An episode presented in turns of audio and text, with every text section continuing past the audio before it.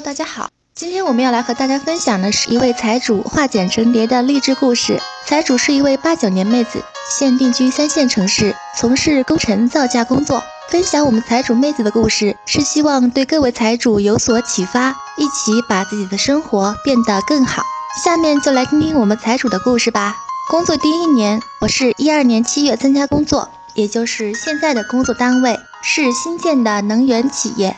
刚开始被分配到一线车间实习，这就意味着每上六个班，有四个班要熬夜。实习工资不高，加上倒班补贴，最多的时候一个月一千九。虽然工资不高，但是单位管食宿，免费住职工公寓，所以一个月就平均五六百支出，剩下的都存起来了。到二零一二年底，存款五千多，结果回家孝敬父母，同学聚会，给自己置办几件年货啥的，过完年存款都花光了。二零一三年三月，公司要从内部招聘造价员，抱着试试的态度报了名。笔试、面试都比我想的容易点儿，很幸运，以第一的成绩顺利通过了招聘，所以就从车间转到了行政上，终于不用倒班啦，真让人高兴。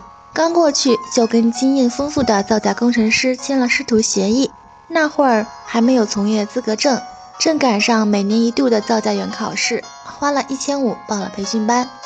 整整三个月时间，我没有休息一天，因为平时上班，周末两天培训班上课，节假日又不休，辛辛苦苦坚持了三个月，给了我一个大大的回报。去年的造价员考试比较难，通过率低，全市二百多人，只有二十人考过，我就是其中之一。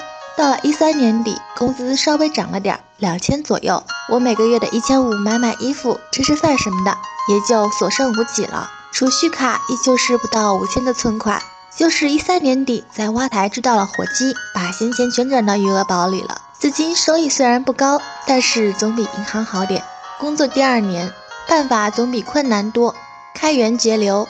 这时的工资已经涨到了四千五左右，但是我认真思考了一下自己的财务状况，首先从收入看，我只有工资收入。而且工资是死的，所以我只能不断丰富自己的工作经验，然后评职称才能慢慢涨工资啊。论坛里很多牛人会分享经验，受益无穷，所以就开始了自己的开源节流的生活。开源之一，考相关专业的证书。我是工程类专业，一三年考了二级建造师，今年拿到证书之后，找熟人的施工单位挂靠出去了。一年八千，这笔钱到手之后，我就直接存起来了，全在余额宝里。开源之二。做网络兼职翻译，我一直就很喜欢英语。做网络兼职翻译是朋友推荐的，朋友是英语专业的研究生，课余时间都会做这种兼职。这个兼职呢，对时间地点都没有限制。只要做任务，等待审核，审核之后按照评级发放奖励，评级越高，奖励就越多，累计到一定金额就可以提款了。我最多的时候一个月一千二，写了一百多篇翻译呢。这个兼职完全是爱好，我也是在晚上下班时间做的，前期比较多，现在因为要跑其他的就少了。开源之三，格子铺，格子铺是讲了好久的，一直没做是因为没有货源，没有经验，不敢放手去做。碰巧在新西兰的留学的闺蜜给我寄了几样新西兰的宝贝，都是女孩子用的，我就突然来了灵感，打算把它发展成自己的货源。接下来就是地址了，跑了很多商业圈，最后选定了一家，但是黄金位置都没有了。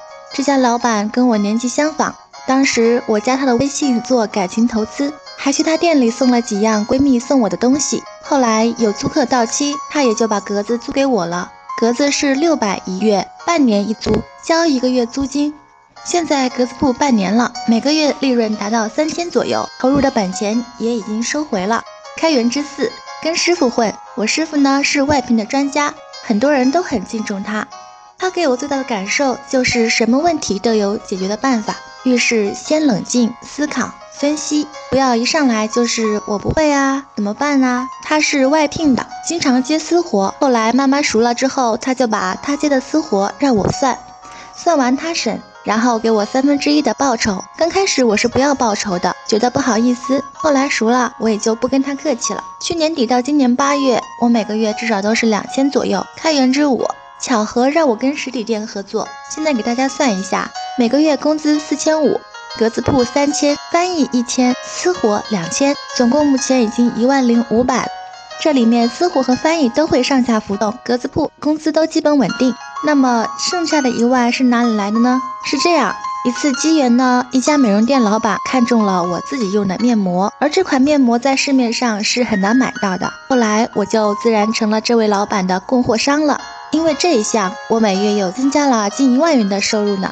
这个故事听起来有点传奇，但是又非常真实。财主美眉善于规划，扬长避短，把自己的兴趣和职业相结合，既攒了不少银子，又丰富了自己的生活。相信每位财主听完之后都会有所感悟吧。要是听友们对详细内容感兴趣，可以到原文地址和原作者交流。我们已经把原文地址放在音频介绍里喽。